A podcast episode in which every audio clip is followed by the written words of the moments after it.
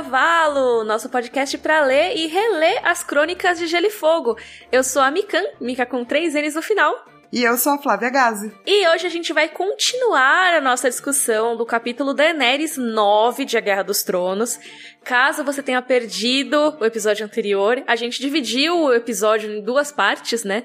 Então, na verdade, são dois episódios sobre o mesmo capítulo, porque é um capítulo muito cheio de coisas e a gente tava afim de ter mais tempo para discutir a respeito. Inclusive, eu acho que foi bom, né? Eu gostei de como ficou. Eu gostei e parece que o pessoal comemorou também, né, da divisão. é, pois é, se você gostou, que bom, que bom que você tá com a gente nessa. A gente achou que a gente se dividisse teria mais qualidade. Não vai ser para todos os capítulos, tá? Então não se animem tanto assim. é mesmo porque senão esse podcast não acaba nunca mesmo, gente. É, vai 20 anos de podcast. Mas então vamos falar sobre os nossos corvos.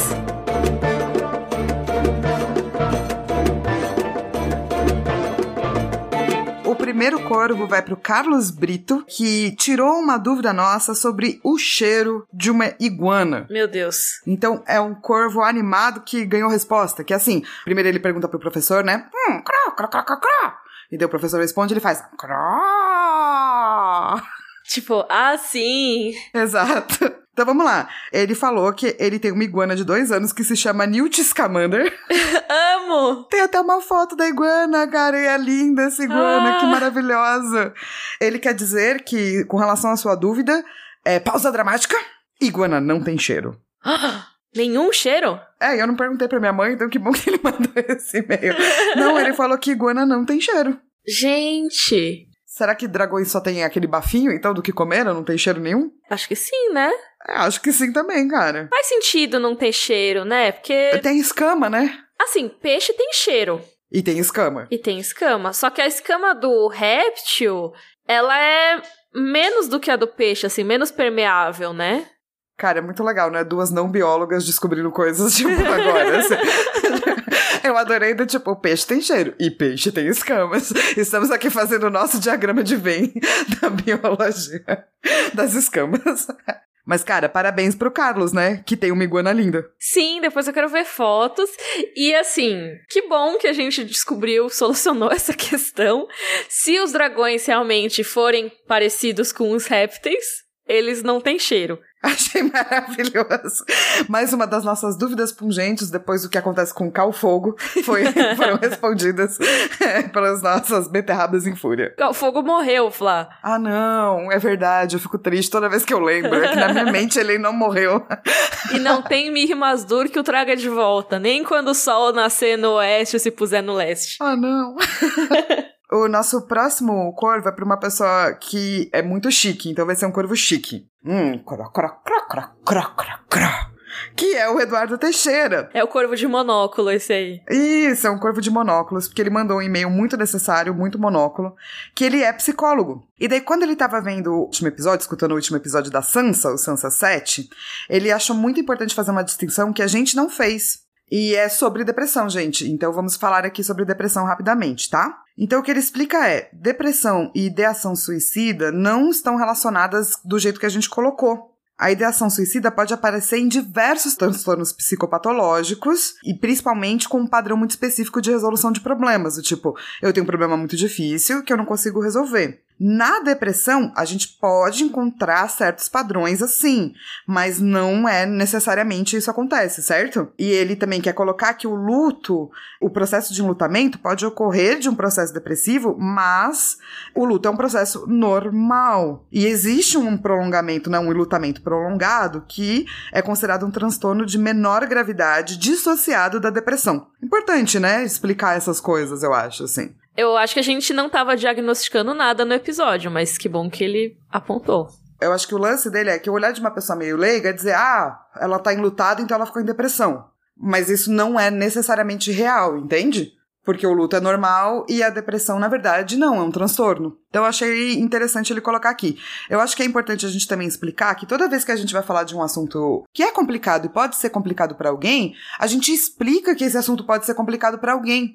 Então, por mais que a pessoa às vezes não esteja enlutada, se ela tá em depressão, esse assunto pode ser um gatilho para ela, né? Eu acho que a gente fala de tudo junto nesse caso, a gente fez o aviso de gatilho, não porque a gente acha, ai ah, não, porque tudo é sobre depressão ou a gente tá dando um diagnóstico pra Sansa mas sim porque se a pessoa tá numa situação mais frágil naquele momento, não é bom ela ouvir, independentemente do termo que seja. Eu super acho muito bacana, a gente acabou de falar de biologia, então por que não de psicologia? Então é super legal trazer esse corvo, mas é quando a gente fala sobre isso, gente, até para todo mundo entender, não é que a gente sabe ou entende necessariamente de onde começou, o que que é. Não é diagnóstico. A gente só tá comentando um capítulo de um livro de ficção. É, e a gente tem muito receio de que esse capítulo possa ser muito difícil para alguém. inclusive, a gente recebeu agradecimentos da gente ter avisado de pessoas que estavam realmente em momentos frágeis e tudo mais. Então, a gente vai continuar avisando. Talvez a gente não avise psicologicamente de um jeito correto. Mesmo se o termo técnico não estiver certo, nem é a nossa intenção aqui, tá? A gente traz o e-mail, obviamente, tipo, com a correção. E muito obrigada por mandar. De pessoas que sabem mais do que a gente, né? Exatamente, mas a gente nunca tem a pretensão de dizer que sabe, porque não é a nossa área. A Flá sabe de imaginário, de videogames. Eu sei de nada. E aí a gente fala sobre o isso. O que é mentira. é muito mentira. Mas a gente tá analisando o capítulo e, assim, com certeza a gente não vai trazer os termos mais corretos. A gente tenta ser responsável, obviamente, então a gente não vai falar nada que vá botar ninguém em risco. Mas eu acho que exatamente por isso a gente tem que colocar o aviso antes, sabe? Porque é uma discussão bem sensível. Então, apesar de o aviso talvez não estar tá com os termos mais corretos, eu acho que a gente vai continuar colocando. Acho que até em continuação disso, tem um e-mail do Miguel que não colocou. Eu acho que é Miguel Faga. Mas eu não sei porque não tá aqui. que ele termina com um beijo, um queijo e um gole de vinho. Então eu queria fazer este corvo para ele. Cro, hum, cro, nha, nha, nha, cro, glu, glu, glu. Eu fiquei imaginando agora o corvo segurando uma taça de vinho com a asinha dele, sabe? Eu também, eu super imaginei isso. Só que aí ele ia ser super desastrado e ia derrubar o vinho na asinha, coitado. Ia ser do tipo. Hum, e aí ele sacudindo depois todo o vinho, assim. Tadinho. então, o Miguel, ele escreveu para agradecer. Inclusive, todo mundo que agradeceu e mandou recado pelos dois anos, muito obrigada. Sim, vocês são lindos. E ele acha que é muito legal porque uma hora a gente tá falando de assuntos que supostamente são paralelos, do tipo discussão sobre mitos nórdicos, o papel da mulher, a raça em Game of Thrones, genética, antropologia, geologia, teologia. São coisas que a gente não manja, mas que a gente dá uma pesquisada mesmo, né, pra gente poder trazer. E daí o que ele quer saber ele fala que não é exatamente a nossa área de conhecimento. E eu acho legal a gente dizer a nossa área de conhecimento. Ah, então, eu já falei que a minha é nenhuma. Mentira, a Mika é jornalista, ela entende de comida porque ela foi colunista de comida no Estadão. Não, não, eu fui repórter, repórter. Colunista já é muita moral. É, tipo, muito mais chique, assim, né? Sim. O colunista tem que saber do que tá falando, o repórter tem que saber fazer as perguntas. Boa! Então ela sabe fazer as perguntas certas, o que na verdade eu acho que é o que faz ela fazer a autópsia Game of Thrones e a maneira como ela lida com os vídeos dela. Agora eu vou exaltar a Mikanja, que ela não tá se exaltando. Não, eu fico com vergonha. Você não liga não liga? É uma maneira muito jornalista, no sentido de que ela olha para um tema e ela faz as perguntas corretas, e daí ela vai procurar respostas para essa pergunta. Obviamente, no final, ela sempre dá um pouco da opinião dela sobre o que ela descobriu, né, nessa jornada, mas a Mika tem uma jornada muito inquisitiva, assim assim, no sentido de querer saber todo o entorno das coisas. Eu sou basicamente uma curiosa profissional. O que eu acho lindo, eu acho muito. Se todo jornalista realmente fosse assim, o mundo seria maravilhoso. E a Flá é a louca da academia, que sabe muitas coisas sobre muitas coisas e lê altos filósofos e lê sobre imaginário e tem um grupo de estudos mó legal sobre imaginário e jogos de videogame. E tem mestrado, doutorado, pesquisas mil. Eu acho que é, é, meio isso, assim, porque eu fui estudar filosofia, sabe? Eu acabei esbarrando em todos esses outras coisas, assim. Antropologia, não sei o quê, sabe? Eu fiz um pouco de psicologia também. Então é por isso que eu pareço uma pessoa que sabe muito, mas na verdade eu também sou jornalista. E eu só fui parar na academia estudando muita filosofia, assim. Então é um podcast feito por duas pessoas muito curiosas. eu acho que o mal do jornalista é um pouco disso que a gente acaba sabendo de muitas áreas, né? Obviamente que você se aprofundou em várias áreas e tudo, mas eu vejo que muito do jornalismo é isso. Você acaba sabendo de várias coisas que você vai cobrir, só que às vezes acaba sendo conhecimento meio raso, né?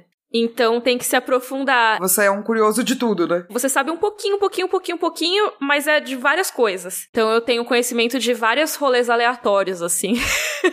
mas você também é, vai se aprofundando na vida, né? Do tipo, hoje. Você manja muito das crônicas, porque você acabou tendo isso como objeto por muito tempo, assim. Então, às vezes, eu até peguei uma vez uma referência que eu vi numa Wikipédia, né? Uma qualquer, assim. E daí a Mi falou: olha, amiga, eu acho que isso aqui tá errado, porque foi assim, assim, assim. Eu, tipo, claro, vamos consertar. Mas isso eu acho que é minha mente louca mesmo, não sei. tipo. Ah. Mas assim, agora pensando em informação e tudo, eu tenho tentado me aprofundar mais nas coisas que eu vou atrás, sabe? Então eu tô procurando formação pra, tipo, entender mais teoricamente as coisas que eu tô fazendo, sabe? Além da curiosidade e tudo, tentar ter mais fundamentação. A gente sempre tem que melhorar, né? Sim, a vida tá aí para ser uma jornada. Mas sério, façam os cursos de narrativa da Flávia. Não, que vergonha. façam sim. Vai estar tá linkado no rodorcavalo.com.br para vocês entrarem na lista de espera dos módulos, porque o dela esgotou em tipo dois dias. Eu espero que eu seja bom o suficiente. Eu prometo que eu vou me esforçar. Ah, vai ser ótimo. Ai, aquela, né? Então cada uma micando sabe falar dela, eu não sei falar de mim, é um problema é sério. A gente tem que contratar um elogiador profissional para elogiar a gente. Maravilhoso. Este corvo vai pro Rafael Lima Santos, que quer ver Bran Rei. Oh! Então, vamos fazer um corvo muito, né, da anunciação. Esse é o corvo que cantou o rei chegando. Vamos lá. Ele mora no interior do Ceará e daí ele conta que ele também é cadeirante. E ele nasceu com uma patologia neurológica que se manifestou aos 13 anos. E ele também era uma criança, entre aspas, normal, e só não escalava porque na época dele castelos não eram muito comuns aí no Ceará. então, ele fala algumas coisas, né? Ele fala sobre o sentimento de você querer ser e fazer determinadas coisas e essa possibilidade de deixar de ser real essas coisas, né? É muito frustrante mesmo. E que ele tem certeza que se não fosse todo o lance do Corvo de Três Olhos e do trauma de perder a mãe, etc., ele também chegaria às mesmas conclusões, entende? De que ele pode almejar ser algo, ele não precisa só adaptar esse desejo. Ele vai adequar isso para as perspectivas, ele vai continuar sendo muitas coisas, sabe? E daí ele também fala que sim, o deficiente físico sofre muito por acessibilidade em locais públicos, pelo preconceito velado até hoje, e ele diz que numa sociedade arcaica, o homem é só valorizado pela sua capacidade de lutar com uma espada, montar um cavalo, transar e ter filhos. E ele diz que o que ele pode fazer sim, ele pode pegar uma espada, ele pode montar um cavalo e ele pode ter filhos sim. Dito isso, seria incrível se no final do sétimo livro o Bran se tornasse rei, ele fala. Obviamente ele quer um fim bem diferente da série, mas ele gosta dessa coisa de que pode ter um, entre aspas, um personagem dito quebrado ocupando o maior cargo existente dos Sete Reinos porque faz com que nós deficientes nos sintamos incluídos e representados, mesmo se tratando de algo fictício e fantasioso, poderíamos ver que somos capazes de chegar onde quisermos. Cara, é muito legal. Eu gostei muito desse e-mail. Eu acho que é total isso. E eu acho que faz muito parte dessa subversão do George R. R. Martin que o Bran seja rei, sabe? Não estou dizendo necessariamente que vai acontecer no final do livro, apesar de eu achar que é uma possibilidade grande. Tem o meu vídeo da autópsia que eu falo que eu acho que vai acontecer. E então, eu acho bem provável até que o Bran se torne rei. E seria uma subversão muito legal, porque é isso. O rei não necessariamente vai ser o Robert, sabe? Que é o cara que tem a capacidade de batalha e tudo mais. Que é o guerreiro perfeito, né? O guerreiro mais idealizado, né? Vai ser o Bran, que ele tem outras capacidades. E ele pode ser um rei melhor ainda. Vejam o vídeo da autópsia para entenderem 100% do que eu tô falando, mas é o que ele falou no e-mail. Tem que ser de um jeito bem diferente do que foi mostrado na série. Não pode ser do nada. Mas uma coisa que eu acho que é importante ressaltar é que, cara, na época que rolou o final da série, muita gente criticou esse momento. E eu entendo as críticas, porque realmente foi do nada e podia ter sido mais bem desenvolvido, mas teve muita, muita, muita gente que, pra xingar esse momento, foi capacitista demais. Não é possível porque ele não tem movimento de perna, é isso? Não, as pessoas, tipo, falando, ah, não, ele não faz nada, ele é inútil. Vocês não entendem como isso é capacitista, cara? É esse tipo de coisa que a gente não percebe, no sentido de que a gente aprendeu certas coisas que são muito preconceituosas. E a gente fala sobre elas como se elas fossem normais, porque a gente aprendeu que elas são normais. Mas elas não são. Uma coisa é você dizer, não, durante a Batalha da Longa Noite, o Bran não teve tipo, não ajudou. Tipo, não mostraram ele ajudando. Que aí é uma coisa da série, porque ele tem um poder absurdo, sabe? Que poderia ter sido explorado. Daí a você dizer o Bran é um inútil, tem um rio de diferença. E as pessoas estavam falando isso, ou estavam zoando o fato dele andar numa cadeira de rodas, falando, ah, porque a roda que a Daenerys ia quebrar era a roda da cadeira do Bran. Não entendo por quê, não tem necessidade, sabe? Eu acho que o Bran não rei é muito mais poderoso do que o Bran rei, pela minha visão de imagem, assim, saca? Ele seria a pessoa com quem o rei teria que se consultar. Tipo um oráculo mesmo, né? Ele tá muito mais acima dessas coisas mundanas de quem tá sentado no trono, entendeu? E é por isso que eu não gosto de Bran Rei, porque eu acho que diminui o poder do Bran. Eu entendo e eu acho super. Ao mesmo tempo. Seria uma ótima representação. Eu acho que sim.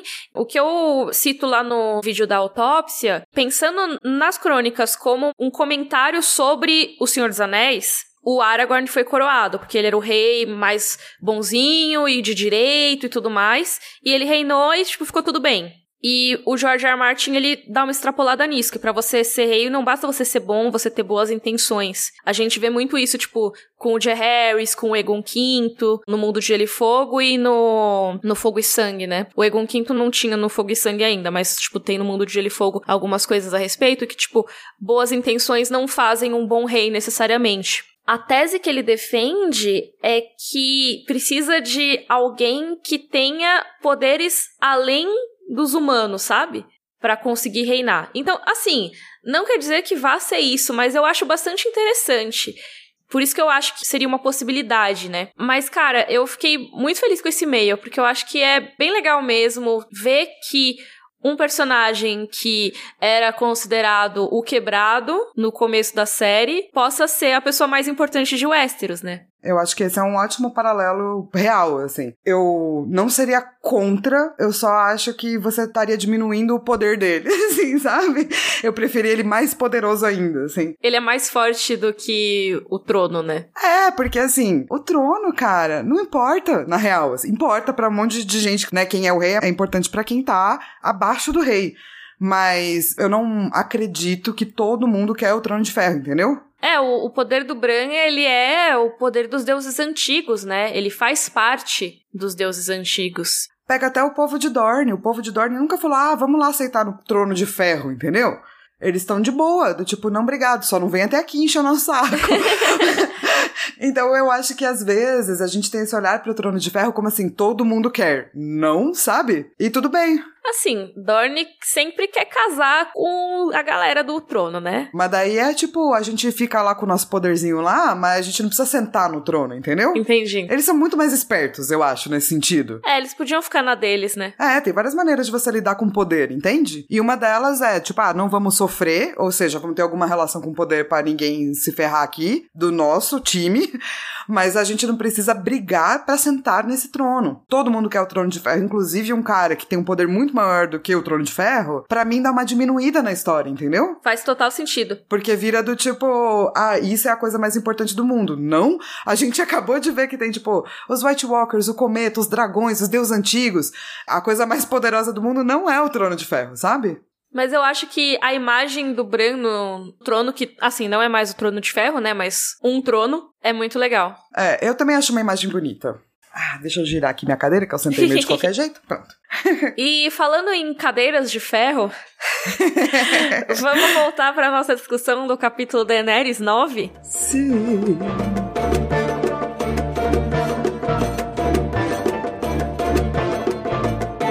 Começando então a parte 2 da nossa discussão do capítulo Daenerys 9. Lembrando que tem a parte 1 no episódio 69 do podcast, então você pode ir lá ouvir no rodercavalo.com.br ou no seu tocador preferido, você decide. Mas vamos lá. O primeiro já teve uma sinopse, mas não era a sinopse do capítulo inteiro, era daquela parte só. Então, Flá, a outra sinopse, por favor. Daenerys acorda sem filho, sem Calazar e quase sem marido. Ela escuta que seu filho era uma criança monstruosa. Descobre que Drogo vive, mas como uma casca vazia. Depois, ela escuta uma profecia de Mir e Masdur e tenta acordar o seu amor em vão. Ok, então só lembrando que a Daenerys teve vários sonhos, né? A gente teve toda essa parte focada nos sonhos. Aí ela acordava, dormia de novo, tomava vinho, leite de papoula. Não era leite de papoula, mas assim, tomava ervas medicinais e dormia de novo, sonhava mais. Ela sentiu o filho dela em chamas, né, o Rego. E agora ela acordou e perdeu tudo que tinha, né? Ela perdeu o marido, que ela não sabe ainda, né, mas ela meio que imagina. Perdeu o filho, perdeu o Calazar, todo mundo vazou, ela acorda para um mundo novo mesmo, assim, né? Tipo, ela foi dormir, ela era um treco. Ela acordou, ela era outra coisa totalmente diferente, assim. E eu acho até que é engraçado que a imagem do Mar do Thrak muda aí, né? Sim. Não é mais um mar, é uma terra árida e abandonada. Porque o Calazar passou e deixou só os restos para trás, no caso eles. É muito louco porque ela era extremamente poderosa, né? No sentido de que ela tava carregando o garanhão que cavalga o mundo, ela tava dando ordem, até para quem nem queria ouvir ordem dela, e de repente ela não é nada. Então ela pede para tomar um banho, né? Também ela deve estar tá há muito tempo lá, coitada. Ela pede para ver a Miri Masdur e para ver o Drogo. E a Dick, ela fala que o Drogo sobreviveu, mas ela fala de um jeito esquisito. Então ela fala assim: "Ah, vou buscar lá o Sor Jorah". Sim. Tipo, melhor que ele dê as más notícias. É, e daí a Dani vai perguntar de novo pelo Drogo e eu nunca mais vou esquecer o lance que você falou que ela não pergunta pelo filho, sabe? E só aí que ela vai perguntar pelo filho. Pela primeira vez, assim. No episódio anterior a gente comentou que ela queria os ovos de dragão, né? Ela tava rastejando pros ovos de dragão, ela pede ovo de dragão, mas, tipo, e meu filho? Não. Só aqui. Essa é a primeira vez no capítulo. E daí a Jique fala de um jeito meio. O menino não sobreviveu, Calize. E a voz dela era um murmúrio assustado, assim. E daí eu acho que rolam duas frases que eu gosto muito, assim, sabe? Um é que ela lembra do sonho, né? E ela lembra desse sonho de um jeito súbito e vívido. Então, a partir do momento que falam do filho dela, tipo, pá, vem essa imagem muito rápida na cabeça dela de um homem alto com a pele acobreada, uma longa cabeleira prata dourada, rebentando em chamas de fogo. Então ele nasce para morrer, né? ela perde a ideia dele adulto, né? Meio que o sonho seria uma timeline alternativa do Reagan crescido, né? E essa timeline deixa de existir a partir do momento que ele é destruído no próprio ventre dela. E é muito louco porque logo depois ela pensa: todo o pesar foi queimado em mim, disse a si mesma. Sentia-se triste e, no entanto, conseguia sentir Rhaegal se afastando dela, como se nunca tivesse existido. Isso é muito doido. Mesmo assim. Parece muito, sabe aquelas histórias de viagem no tempo que a pessoa vai tentar matar a Baby Hitler no passado? Tipo, a Miri Mazdur, ela não viajou no tempo, mas ela tá tentando prevenir a existência dessa figura mitológica do Gareon que monta o mundo, que para ela seria um genocida, né? Porque iria atacar e dizimar o povo dela. E ela falha, mas acho que depois a gente fala disso. Mas é meio que isso, ela tá cancelando a existência do Rhaegal, sabe? Dessa figura que seria o Gareon que monta o mundo. E tem essa coisa, né, do ela não pode olhar para trás, ela não pode olhar para trás. Então eu acho que ela tá muito focada em não fazer isso, mas obviamente é muito doloroso. Então o capítulo vai misturando preocupação do passado, com sonho, com futuro, com tipo, apesar dela querer não olhar para trás, é impossível, né? É impossível, cara. Do tipo, a dor queimou mas sobra cinza, né? Não é que vai embora e acabou, assim, nunca mais. Não, não é bem por aí. A gente falou muito do mito de Orfeu, né, no episódio passado, e isso a Daenerys vai levar para sempre. Ela sempre fica pensando: "Ah, se eu olhar para trás estou perdida, se eu olhar para trás estou perdida". E eu acho que assim, quem não viu esse sonho, né, que é todo mundo, a gente como leitor só tem essa perspectiva, é uma Daenerys que tá muito esquisita. Porque ela pergunta umas coisas, dela para de perguntar, daí então assim, ela pergunta do Drogo. Daí ela pergunta de novo. Daí ela pergunta do filho. E daí o menino morreu. E daí ela não pergunta. O Sir Jorah chega, a primeira coisa que ela fala não é do tipo, cadê meu marido? Cadê meu filho? É do tipo, oh, e esses ovos de dragão aí? você sente algo quando você olha para eles? É real, porque ela tá brisando, assim, né? Ah, falar do ovo. Ah, realmente o ovo tá meio estranho, né? Que doideira. pois é, uma coisa, né? Tipo, cara, seu filho. Tanto que ele pega, assim, cauteloso, diz o livro, e fala assim: Eu vejo pedra, casca, escama, né? Ela fala, mas não tem um calor aí? Daí ele fala: Não, não, nenhum calor. Você tá bem? Tipo, amada, você tá bem? tipo, você tá alucinando, tá aluci crazy? Mas é, porque pra Daenerys, os ovos parecem estar quentes, ela sente como se tivesse algo se mexendo lá dentro. Então, assim, ela quer confirmar, né? Será que eu tô doida? E sim, né? Tipo, se você for olhar só da perspectiva do Jorah, porque ele não consegue ver nada disso que ela vê. E ele entrou na tenda para falar do filho, né? Aí ela falou numa boa, porque primeiro ele tava preocupado. Ele, ai, princesa, você não tá mal, não, você não precisa descansar. Aí diz no capítulo que ela deita só pra agradar ele, né? Tipo, ah, pra parecer que ela tá descansando, porque ela tava de boa. E ela fala de boa assim: conte-me como meu filho morreu. Cara. o luto tá meio cancelado, assim, né? Obviamente que não tá, mas ela quer tratar como se tivesse, né? Eu acho que algumas pessoas vão agir assim, né? Não, não é uma coisa tão imediata, ah, vou ficar triste, chorar imensamente. Às vezes a pessoa quer ser prática no começo e acaba postergando esse sentimento, né? E esse é um tropo muito de fantasia, né? Do que é tipo, ah, morreu, morreu, beleza. Depois a gente chora. Agora a gente arruma o que precisa ser arrumado. Bem pragmático, né, nesse caso. E daí do tipo, beleza. O Jorah vai contar que o Rhaegon não sobreviveu. E, e, isso meio que causa um desconforto na sala, assim, né? E a Dani percebe esse desconforto. A única pessoa que não tá desconfortável é a Miri. Que chega interrompendo. Eu sempre vi ela como muito feliz nesse momento, sabe? Ah, com certeza. Tá exaltando a desgraça, né? Do tipo, ela chega para dar notícia do tipo, vocês não vão falar, falo eu, hahaha, sabe? Acho que vale a pena ler esse trechinho, talvez. O Jorah tava falando, né? Eles dizem que a criança era Dani esperou, mas Sir Jorah não foi capaz de dizer. Seu rosto escureceu de vergonha. Ele próprio parecia quase um cadáver. Monstruosa! Terminou Miri mais duro por ele. O cavaleiro era um homem poderoso, mas Dani compreendeu naquele momento que a Maeja era mais forte e mais cruel, e infinitamente mais perigosa. Deformada. Fui eu quem a puxei. Tinha escamas como um lagarto, era cega, trazia um vestígio de cauda e pequenas asas de couro como as de um morcego. Quando toquei, a carne desprendeu-se do osso e por dentro estava cheia de vermes e fedia a decomposição. Estava morta havia anos. Eu leio assim, pelo menos. Com essa intenção. Eu acho, parece que ela tá se gabando. Não parece? Super acho. Porque se você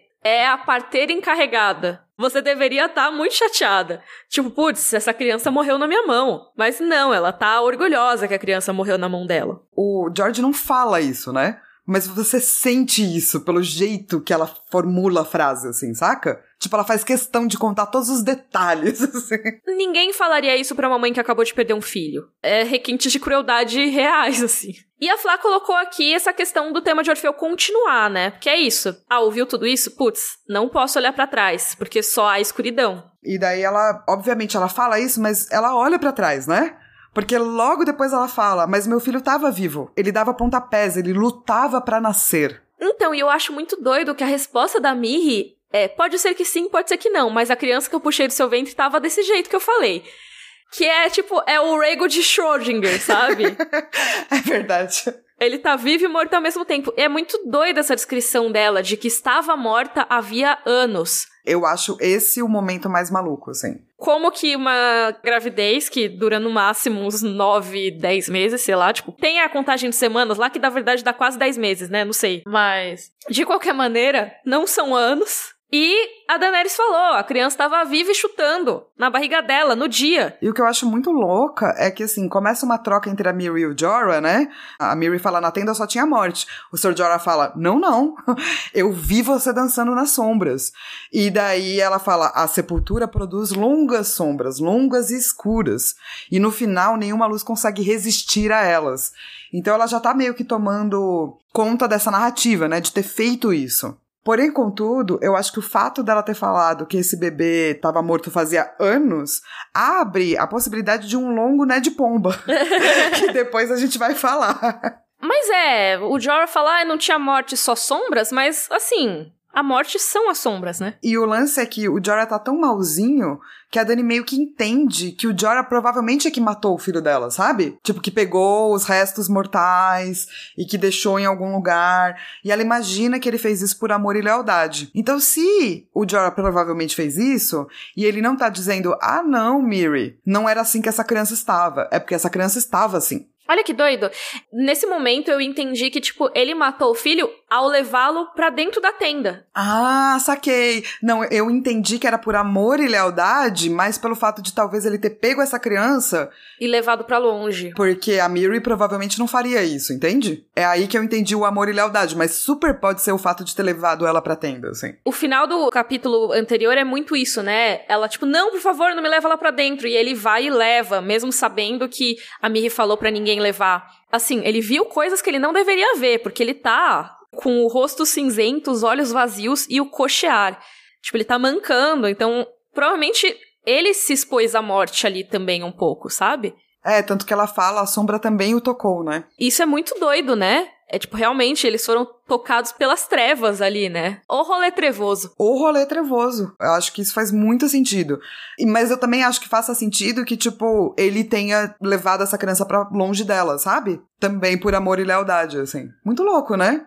Não tinha me tocado disso. Mas vamos falar dessa criança, então? Bora. Então vamos lá. Não é a primeira vez que um Targaryen, dizem as más línguas, tem um filho monstruoso, certo? Tem essa história desse Maegor. O Maegor, o Cruel, ou Maegor I, ele foi o terceiro rei Targaryen. E ele era filho do Aegon Conquistador e da Visenya Targaryen, ou seja, lá do primeiro, bem do comecinho, né, da dinastia. Ele era polígamo e ele teve seis esposas, e muitos casos de esterilidade. Dizem que uma delas, chamada Alice Haraway, deu à luz a um bebê deformado muito parecido com essa descrição. Com essa descrição do Rhaegal, né? E dizem também que outra esposa do Maegor admitiu ter envenenado as esposas, que não era ela, para as outras não terem filhos. É muito doido isso, porque o Megor primeiro, ele provavelmente era infértil mesmo, mas a gente vê o tempo todo essa questão das crianças monstruosas nas crônicas de Gelo e Fogo, seja para representar o incesto, ou seja para representar uma espécie de maldição, né? Ou pelo menos como o povo enxergaria uma maldição. Então, por exemplo, o Tyrion, ele é enxergado como uma maldição para os Lannisters. Ah, olha aí, o Lord Tywin foi punido com uma criança monstruosa. Mas é muito, muito, muito comum nas histórias de Targaryens. É, então, e assim, você pode olhar para isso como metáfora, que é o mais provável, ou como não metáfora, o que leva a um Ned Pomba muito louco, né? Que é do tipo, não é só por conta dos incestos, é por conta dos Targaryens terem essa relação com os dragões, eles serem muito parecidos com dragões. Tanto que tem reis Targaryens que vão achar isso, né? Eles vão tomar a metáfora como realidade. Então, esse Ned Pomba muito doido é que a Dani tava dando luz a uma criança dragão, por conta dos seus genes Targaryens. Ah, assim, entendo. É pomba, é super pomba, porque é assumir a metáfora como realidade, né? É, eles vivem falando que são do sangue do dragão e tudo, então, assim, asa de morcego parece muito com asa de dragão. Mas eu não sei, acho que a questão dele nascer cheio de vermes e cheiro de decomposição é muito estranho. Ela fala, na verdade, que tinha escamas de lagarto, um vestígio de cauda e pequenas asas. Ela tá dando uma descrição de um dragãozinho. Eu ia dizer é um furry, mas não é isso que é um furry. É tipo uma quimera. É muito mais provável que a esposa do Maegor, que admitiu ter envenenado, na verdade seja mentira, porque o próprio Maegor era infértil? Sim. É muito mais provável que o Targaryen não dê filhos dragões? Sim. Tanto que o Martin fala isso nas crônicas, né? Todo Targaryen que acha que é um dragão e faz alguma coisa porque ele acha que ele é real um dragão, não ele é, morre. É, exatamente. Porém, contudo, a gente cria esse paralelo muito louco de que se é real essa imagem, por que essa imagem? Pode ser ou porque a Miri sabe que ela é do sangue do dragão e fala, vou pregar a peça final, entendeu? E transformar essa criança nisso, com magia, para ser tipo a ironia final, saca? Ou o Ned Pomba. Mas eu acho que é muito mais a Miri, assim. Mas vale notar o Ned Pomba aí, né? Ia ser muito louco se nascesse meio dragão, meio cavalo, assim. Que é tipo Dothraki com Targaryen. é, essa questão dele ter nascido podre, eu fico meio, tipo, noiada com isso, sabe? Então, essas duas coisas me trazem muita noia mesmo. Um é um dragão e dois é um dragão que estava morto há muito tempo. O que serve perfeitamente de metáfora. Mas se a gente assumir que é verdade, que essa criança nasceu assim, isso é muito doido, saca? E o pior é que o Sr. Jorah não contradiz a Miri, né? Exato. Existe a possibilidade, que aí eu ia ficar meio puta do Sr. Jorah ser tapado assim, dele simplesmente ter não visto a criança. Tipo, a Miri pegou, falou, ah, é desse jeito. E todo mundo acreditou e ninguém falou nada. Mas será que não teria nenhuma aia? Ninguém tava mais junto? A Miri foi dar luz sozinha? Parece estranho isso, sabe? O próprio Jorah comenta que as mulheres estavam dizendo que não sei o que, não sei o que lá. As pessoas estão comentando, então eu acho muito difícil ninguém ter visto a criança, sabe? Tipo, só a Miri e ela estar mentindo. Então eu acho que pode ser que sim, tenha nascido ou desse jeito ou de um jeito parecido. Ou possa ser aquela coisa de quem conta um conto aumenta um ponto. Que é que nem aconteceu com o Tyrion. Que o Tyrion também existiam rumores de que ele tinha rabo, de que ele tinha uma cabeça imensa, de que ele tinha não sei o que lá. Tipo, as pessoas inventaram coisas a respeito porque consideravam ele ter nascido anão como ele já ser monstruoso. E depois o Oberyn que vai dizer que isso não é verdade, né? Sim, que ele chegou lá e ficou decepcionado, porque era uma criança com nanismo, sabe? Não era tipo um dragão, não era um monstro, era só uma criança que nasceu um pouco diferente.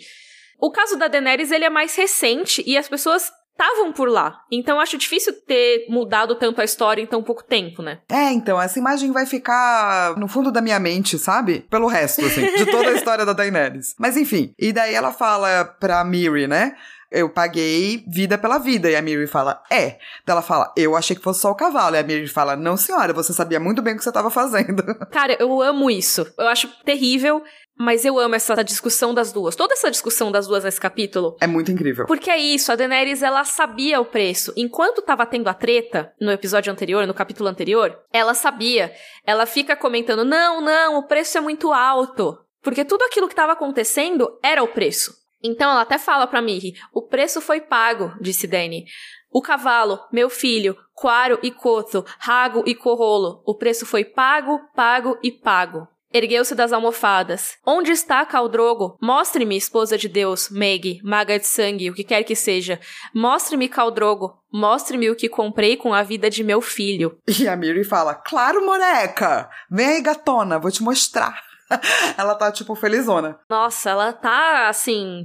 Dá pra entender que, tipo, ela tá se segurando pra não ficar, sabe, meio dançandinho, tipo, quando a pessoa tá tão empolgada que ela dá, tipo, meio uns pulinhos, assim, quando ela anda. É super a imagem que eu tenho dela também. E a Dani tá, obviamente, muito puta. E ela tá muito pensativa, porque desde o capítulo passado ela se tocou no que ela tava fazendo. E ela tá vendo as consequências dos atos dela, o que deve ser horrendo. Mas enfim, ela sai da tenda e daí ela percebe que não tem quase ninguém no Calazar. E daí o jogo vai lembrar ela que um cal que não cavalga não é um cal. E que alguns decidiram ir embora e formar seu próprio Calazar. Que é completamente a vibe dos Dothraki, né? Então, por exemplo, você tinha os Kos, né, que eram os capitães de regimentos ali dos Dothraki, não são exatamente regimentos, mas tem as companhias, né, de guerreiros. Aí, por exemplo, o Kopono foi o primeiro a virar Cal. Ele se declarou Cal, levou uma parte. Aí depois, o Jaco foi outro que fez isso e levou outra parte. E foi indo assim, o resto se desfez, entendeu? Foi o Calazar menor pra cá, foi uma galera se esgueirando pra fugir, porque tipo, ah, aqui não tem futuro, né? Vou pra outro lugar. Daí ficaram, tipo, os velhos, os assustados, os fracos, os doentes e alguns poucos que juraram pra Dani lealdade. Que são os que já eram a guarda dela, né? E aí tem o final da história que a gente falou já no Daenerys 7, se eu não me engano, da Eroé, que é, lembra, aquela garota que estava sendo estuprada e a Daenerys resgatou, que ela transformou em aia e tal, deu um tapa na cara recentemente.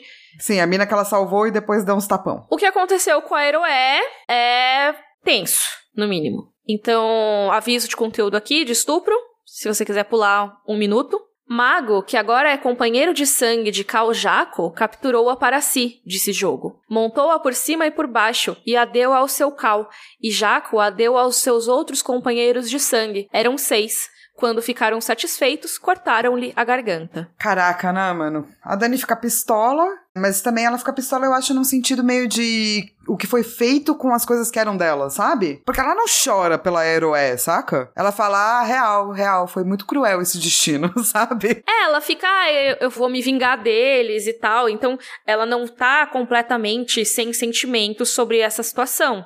Mas como você falou, Flá, é muito uma coisa de eu fui desafiada. Tanto que ela faz uma promessa que é muito importante, porque nos livros a gente tá bem nessa parte, né? E a gente não sabe o que, que vai acontecer. Que é o seguinte, ela fala: Prometo, pelos velhos deuses e pelos novos, pelo deus ovelha, pelo deus cavalo e por todos os deuses que vivem, juro pela mãe das montanhas e o ventre do mundo. Antes de acabar com eles, Mago e Kojako suplicarão pela clemência que mostraram a Heroé. E da galera vira pra ela e fala: Então, amor, você tá ligado que ele tem 20 mil cavaleiros. E você tem umas pessoas velhas aqui. E daí ela responde: E eu sou Daenerys, nascida da tempestade, Daenerys da casa Targaryen, do sangue de Aegon o Conquistador, e Maegor o Cruel, e da velha Valíria antes deles. Sou a filha do dragão, e juro-lhes, estes homens morrerão aos gritos. Cara, isso é muito forte.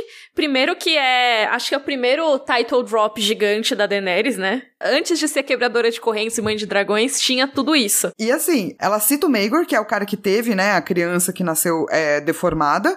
Claro que ela não fala por conta disso, mas eu acho só muito louco que ela cite, sabe?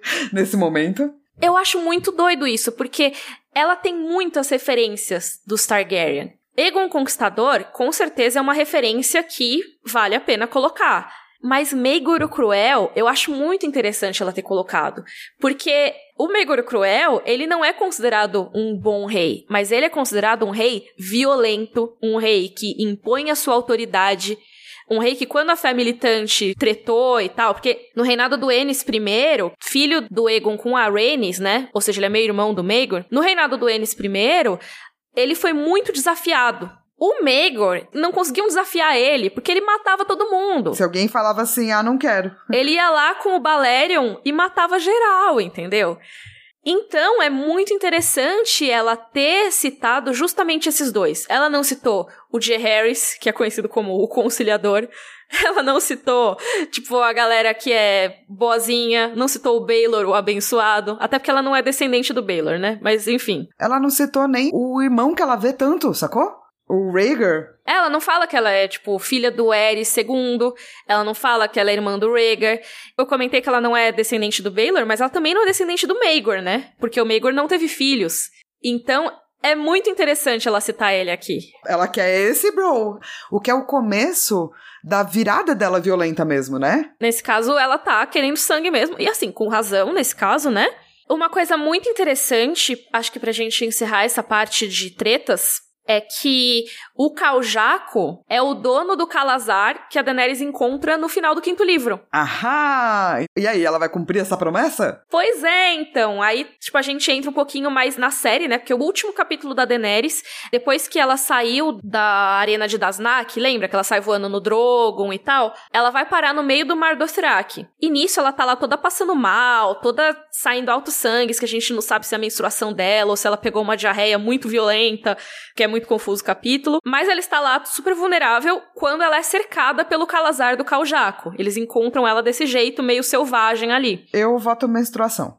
Eu espero que sim. Eu espero que a Daenerys não tenha pego uma diarreia muito louca. Mesmo porque, quer queira, quer não, um dos sintomas, desculpa, pessoas da TPM é diarreia. A hipótese da diarreia é porque tava rolando a, a peste, né? Não, sim, sim, sim. Mas assim, tipo, ela sentir mal do estômago, pode ser um sintoma de TPM mesmo, entendeu? E ela tava comendo altas frutas bizarras lá também, que podem ter causado alguma reação. Enfim, a gente vai falar mais disso talvez nesse capítulo, porque tem a questão da fertilidade. Tipo, eu tô adiantando as coisas aqui, desculpa. Vamos pra profecia, então? Drogo tá lá deitado na terra, porque dizem que ele curte um solzinho. As moscas de sangue tá por perto e ele odiava as moscas de sangue, lembra? Mas tá lá. E o Drogo não viu quando ela chegou e não escutou quando ela falou. E daí a Dani fala para ficar sozinha com a Miri. E daí rola um diálogo que eu acho muito legal. Coloquei um pedacinho dele aqui, né?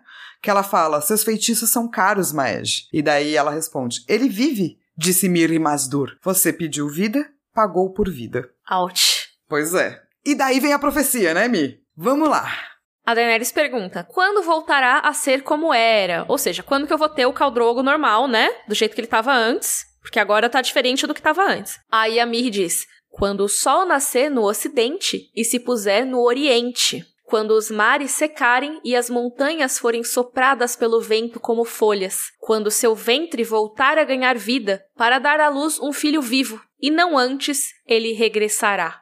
Cara, muito louco, porque a Miri fez várias meleca e ela fez o que ela queria, e dela vai fazer essa profecia. O que eu penso, Miri, não faça isso. Ela acha, né, que ela tá tornando impossível, mas não é impossível. Ah, por quê? Porque aqui a gente vai ver as profecias como algo complicado. No capítulo do Bran, tinha do tipo, confie em tudo, confie nessas lendas antigas. E aqui a gente tá do tipo, não confie tanto assim. Porque as coisas podem ser muito mais metafóricas do que real. Muito provavelmente o Drogo não vai voltar à vida, certo? Você não vai ver ele, tipo, renascendo, assim, falando, ah, voltei, Dan Dani, isso não vai rolar. Tanto que quando a Daenerys repete a profecia mais pra frente no capítulo, a escuridão ecoa, né? Nunca, nunca, nunca. Isso, a escuridão já tá falando, não é bem por aí. Mas dá pra ler como metáfora, certo? Então vamos falar sobre esses pequenos detalhes da profecia, se eles já poderiam ter se realizado ou não.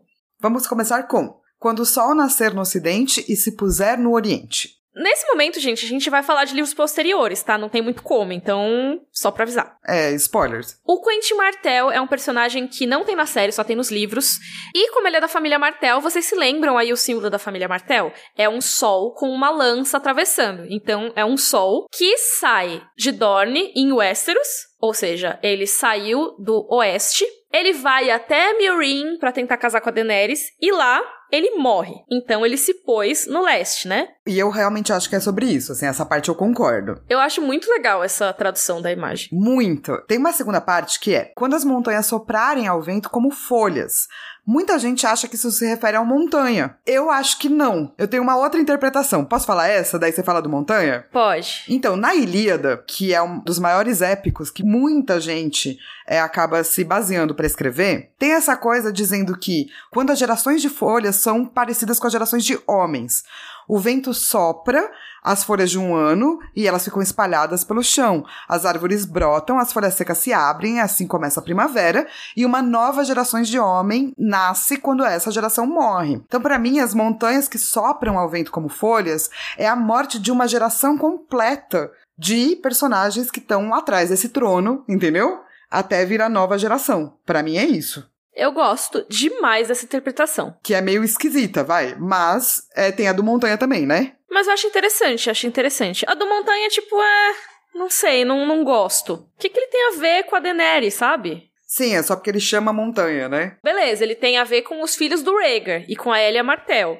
Mas com a Daenerys em si, ele não tem muito. Então, assim, pode ser que a profecia seja de algo que não tem relação nenhuma com a Daenerys? Pode, mas é mais legal se tiver, né? Por exemplo, o Quentin, ele tem relação direta com o arco da Daenerys. Eu acho que assim, se a gente pegar o lance de ele ter assassinado as crianças, até tem a ver com a Daenerys. Mas eu acho que faz muito mais sentido a gente falar sobre o final de uma coisa e o começo de outra. Né? Essa coisa das monstranhas soprarem ao vento como folhas é do, de tudo que tá fixo, de tudo que é poderoso, deixar de ser poderoso, morrer.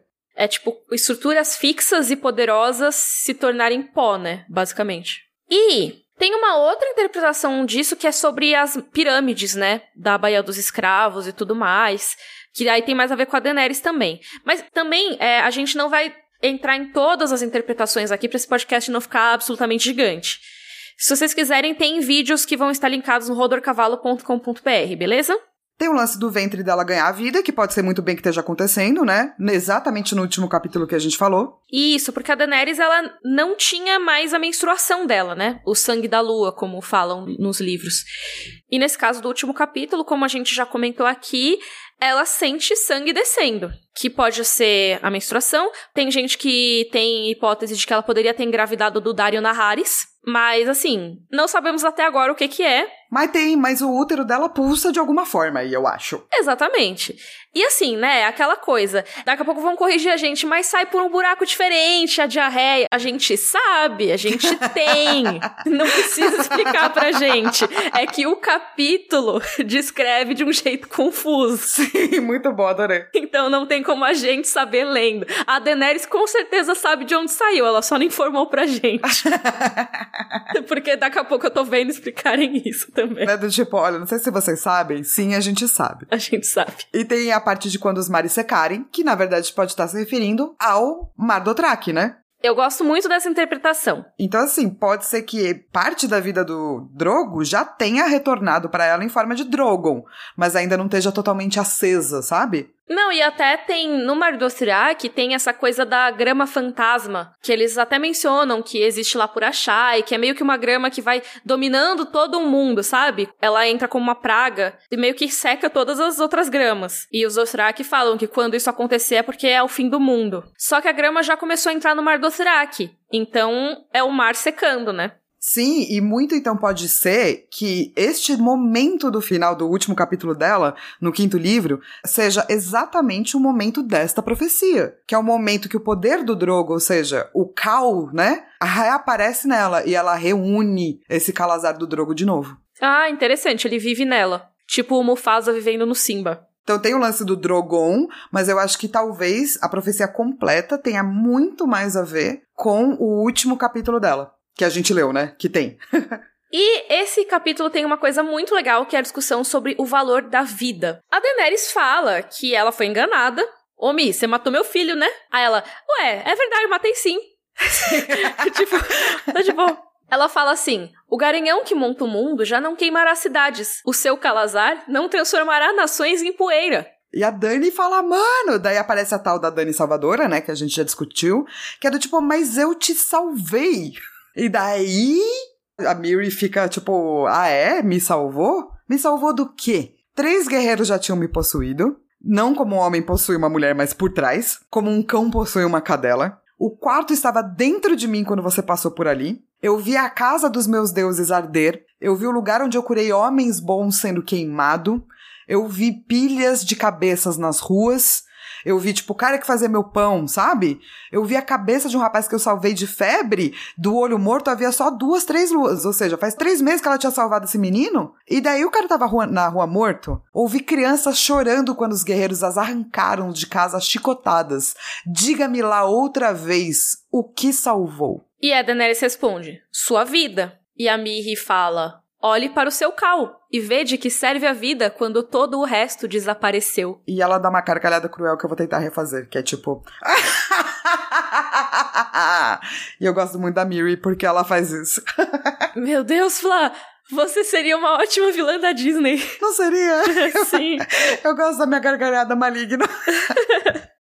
Mas, cara, é isso. Assim, esse diálogo ele abre margem para tantas interpretações Primeiro, né, como você mesma colocou no roteiro, que você vê o que, que é vida, o que, que se salva, o que, que não. Tem o debate todo da eutanásia, que é o que acontece nesse capítulo, no fim das contas, né? tem um debate bem polêmico pro estudo da ética sobre o que é salvar. Sabe? Se você tem aquele lance do trem, né? Tem um trem indo para uma posição que vai matar uma galera. E você pode mudar para onde esse trem tá indo, mas ele vai matar uma pessoa. Isso é salvar? E se essa pessoa for seu amigo? E sua mãe? O que é salvar o quê? É uma discussão muito longa, assim, pro estudo da ética que a gente nem vai conseguir trazer inteira, assim, mas é importante que o capítulo faça essa menção, eu acho. O George R. R. Martin faz isso. Ele, inclusive, chega a discutir com palavras mais óbvias nos capítulos do Davos porque tem um menino que teoricamente se queimasse seria legal. E aí falam: "Ah, mas que que custa uma vida para salvar milhares?" E o Davos fala: "Tudo". Eu amo os capítulos do Davos, gente. Ele tem uma perspectiva muito diferente, sabe? E ele continua trazendo esses debates que eu acho que são muito interessantes, assim, pro livro. E que começam real aqui, né? Tipo, o que é salvar o quê, assim. E aí outra coisa que a gente já comentou no começo dessa parte, que é a questão da Daenerys como salvadora branca. É óbvio que o George R. R. Martin não vai falar com todas as letras, ela é uma salvadora branca, mas tá tudo aqui. É isso, sabe? É ela querendo a gratidão por teoricamente ter salvo a Mirri, sendo que ela é a razão para toda a vida dela, da Mirri, ter sido destruída. não é só a vida, tipo, como estou viva, respirando, mas tudo que importa para ela, todas as raízes dela, todos os afetos, tudo foi tirado dela. Então não é porque a Daenerys impediu que um cara estuprasse ela depois que outros três já tinham, que ela merece parabéns. que ela merece biscoito. Então, assim, a discussão tá toda aqui. Eu acho que as pessoas que falam que não existe essa visão da Daenerys como salvadora branca, tem que ler esse trecho umas oito vezes. E assim, vamos combinar que você abre para outro debate ético, mas então tudo bem matar o filho dela? É olho por olho, dente por dente, né? Será? Milhões de debates. E assim, como eu já disse antes, eu passo um paninho pra Miri, saca? Mas isso não significa que eu não sinto nada pela Dani, pelo contrário. E eu acho que o próximo momento do capítulo é um momento muito triste. Não tem como você não simpatizar com a Dani, sabe? Eu falei tudo isso, mas, cara, eu com certeza passo muita raiva da Miri. tipo, eu passo raiva demais. Eu entendo perfeitamente os motivos dela, só que eu passo muita raiva, porque é isso, a Daenerys é quem a gente tá na cabeça, né? Sim, é isso. Do tipo, eu não acho que você tem que amar nem odiar apenas ninguém. Você pode amar odiar todos. Todo mundo é humano, sabe? E é isso que faz esses livros serem tão legais. E assim, a parte que eu senti muita, muita pena da Dani é que ela fica imaginando que vai ter uma magia mais forte do que a da Maege, uma coisa melhor do que, que ela aprendeu em Ashai. Ela acredita que tem poderes maiores do que o ódio. Basicamente, o poder do amor. E no caso dela, como a gente falou no último episódio, é o poder da magia rodor-pau de cavalo. Então o que, que ela fez, né? Primeiro que assim, o céu tava sem estrelas, ou seja, sem o Drogo, que nem a Flá colocou aqui no roteiro. Ela limpou o Drogo, cuidou dele. Ela levou ele para fora, né? Pra eles ficarem. Eles não estavam sob as estrelas porque tava sem estrelas, mas assim, tudo dos dois tracks tem que ser feito a céu aberto, né? Então ela tentou fazer uns esquemas lá para ver se ele acordava, ou seja, se ele transava com ela. E daí, assim, a pior descrição, né? Que diz que ela ainda tava muito machucada do filho. E daí a descrição é: Dani usou as mãos, a boca, os seios, arranhou-o com as unhas, cobriu-o de beijos e segredou-lhe, rezou e contou-lhe histórias. E quando terminou, o tinha banhado com as suas lágrimas. Eu adoro o final e odeio o começo dessa descrição. Porque, do tipo, é uma descrição meio. A gente sabe, né? Meio ruim, assim, de sexos. Mas, quando começa com rezou-lhe e contou-lhe as histórias, e quando terminou tinha o banhado com suas lágrimas, é muito triste. Você imagina horas e horas de desespero ali, né? Nossa, sim. Tipo, por favor, por favor, vamos lá, vamos, vamos tentar mais uma vez aqui pra não ter que desistir. E cara, no final, ela tenta uma magia mais poderosa do que o ódio. Ela não descobre uma. Então é isso que a personagem da Dani aprendeu, entendeu? Não tem uma magia mais poderosa do que o ódio não tem o poder do amor, o poder da amizade. Não tem, cara. Acho importante ressaltar isso, porque isso vai ser importante para a jornada dela. E pro próximo capítulo também, tipo, os ovos de dragão não vão chocar porque ela deu muito amor e carinho para eles. Sim. Eles vão chocar porque ela matou gente. E assim, cara, no final ela concorda com a Miri, no tipo, no sentido de que a vida que ela deu pra Miri não é uma vida válida, porque ela mesma decide matar o Caldrogo, entendeu? Não sabemos a sua opinião em relação à eutanásia e a gente nem vai dar a nossa opinião aqui em relação a isso, porque é uma questão muito complicada e esse podcast já tá gigante. Mas é basicamente uma eutanásia ali, né? Você julgue se você considera essa decisão moralmente aceitável ou não. Eu acho que dá para entender super a Daenerys, mas também dá para argumentar contra. Eu acho que o importante nesse momento pra gente, né, do capítulo é, pra Daenerys esse é um momento muito triste. Ela tá destruída, destruída. Quando ela toma essa decisão, essa decisão muda o rumo da personagem dela, é isso. Ela abre mão do Drogo, né? Porque nesse momento ele tava vivo porque ela pediu pra Mirri fazer essa magia, porque ele já tava com a infecção e teoricamente ele teria morrido naturalmente, né? Mas enfim, tenso, triste. Triste. Pesado, pesadíssimo esse capítulo. E vamos pro nosso momento Valar Morgulis.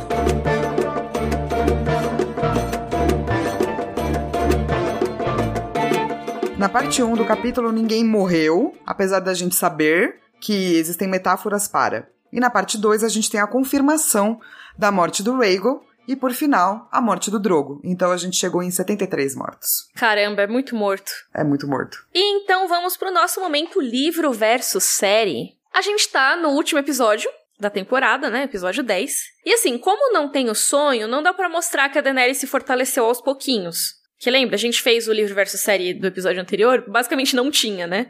Porque era só o sonho.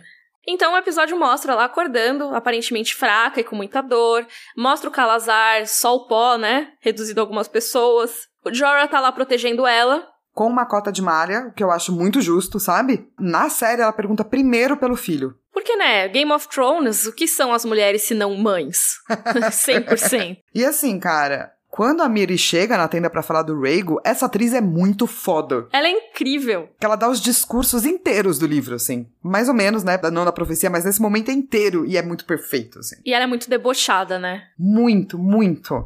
E a Dani, obviamente, fica pistola, vai ver como é que tá o Drogo, e daí tem tudo muito parecido, do tipo, as pessoas foram embora, ela não faz aquela promessa, né? Mas ela vai fazer depois. Tem toda a discussão sobre vida e morte, e tem a parte da profecia, mas não tá completa. O que que tá faltando da profecia? Falta a parte do útero. Não sei por que tirar. E isso é muito doido, sabe por quê? Porque não tem a parte do útero e dela ter filho, e aí na sétima temporada, e na verdade nas outras temporadas posteriores da série, é falado que a Daenerys não pode mais ter filhos. E o Jon Snow pergunta para ela, por que que você não pode? Ela, ah, a bruxa que matou meu marido me falou isso. Mas não falou. Então, na série ela não falou. Tipo, eu amo como Game of Thrones não se assiste, sabe? Mas enfim, é apenas isso. E também essa discussão dela com o Jon Snow não leva a nada, porque eles só falam sobre isso e tipo, o Jon Snow, ah, será que ela era uma fonte confiável? Fake news? E acabou. É isso. É, parabéns. E assim, não tem o um momento rodar pau de cavalo, o que eu acho, na verdade, bom. Acho que sim. Porque para você explicar que a relação deles tinha muito a ver com. Cara, sabe, até você explicar que focinho de porco não é tomada, iria muito tempo aí. E, na verdade, a cena acaba se focando nela muito triste. Nela tentando fazer ele lembrar. E daí eu acho que a gente entende melhor a tristeza que ela tá sentindo, sabe? De novo, né? A descrição do George R. R. Martin não é uma descrição agradável. E e em Game of Thrones eles usam, principalmente nas primeiras temporadas, o sexo como algo, tipo, pra interessar as pessoas, né? Pra tornar a série mais da hora. E não seria da hora nesse caso. Então eles cortaram. Então essa adaptação eu até curto. A da profecia não faz o menor sentido. É, a da profecia, tipo, beleza cortar, sabe? Só que aí não fala dela depois. Exatamente. Vamos para o momento Joffrey? Bring me his head. Meu momento Joffrey é o momento pau de cavalo. Cara, meu momento Joffrey também. Não dá pra não ter outro, cara. É muito esquisita a descrição. não tem como gostar. A gente tem que assinar uma petição pro George R. Martin nunca mais escrever cenas de sexo. É, contrata alguém, sabe? pra escrever para ele as cenas de sexo. Eu acho que nesse caso muito específico, tipo, faz sentido ser estranho. Mas, ai, por favor, né? Enfim, o seu também, né, esse? Total. E o nosso momento Dracarys? Dracarys. Cara, meu momento Dracarys, apesar de ter toda a profecia que é muito incrível e tal, é a Miri Masdur falando pra Dani, colocando a Dani no seu lugar no sentido de, você não parou pra pensar nisso aqui, né?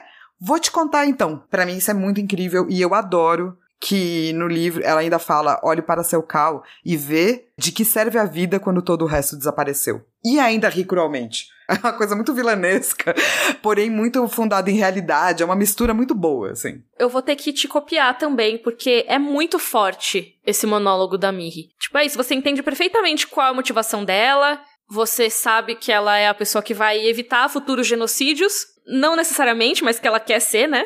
Você entende. Tipo, e eu acho que o capítulo te fazer entender e sentir simpatia por uma pessoa que acabou de matar uma criança dentro da barriga da mãe e sacanear, tipo, com promessas falsas, eu acho que pro capítulo conseguir fazer isso, é porque esse monólogo é muito bom. Exatamente, porque se não fosse tão bom assim, cara, a gente não teria nenhuma discussão, né? Seria do tipo, olha que pessoa horrível, porque ela é horrível.